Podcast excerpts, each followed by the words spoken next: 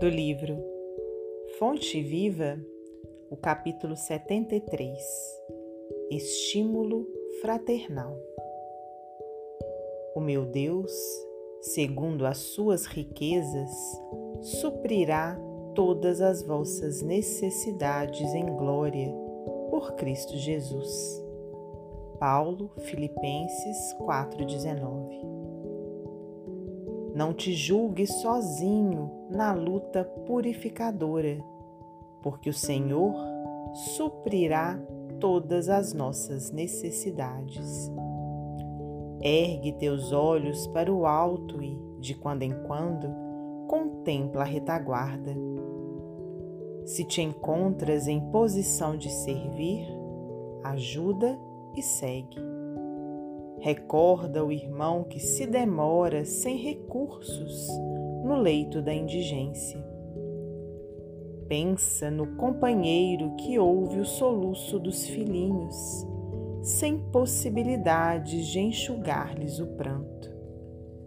Detente para ver o enfermo que as circunstâncias enxotaram do lar.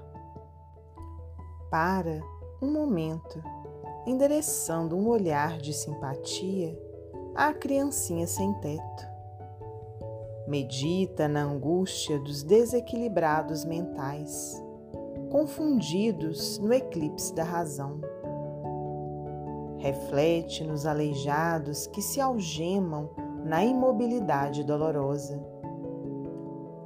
Pensa nos corações maternos torturados pela escassez de pão e harmonia no santuário doméstico. Interrompe de vez em quando o passo apressado, a fim de auxiliares o cego que tateia nas sombras. É possível, então, que a tua própria dor desapareça aos teus olhos. Se tens braços para ajudar, e cabeça habilitada a refletir no bem dos semelhantes, és realmente superior a um rei que possuísse um mundo de moedas preciosas, sem coragem de amparar a ninguém.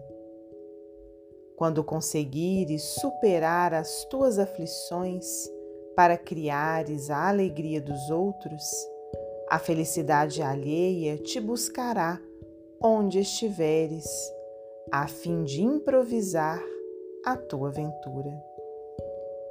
Que a enfermidade e a tristeza nunca te impeçam a jornada.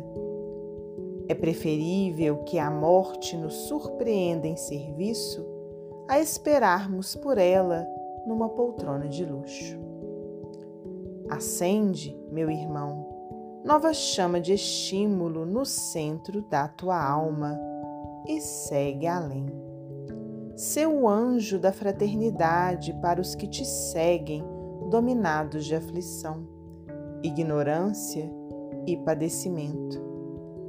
Quando plantares a alegria de viver nos corações que te cercam, em breve as flores e os frutos de tua sementeira te enriquecerão o caminho.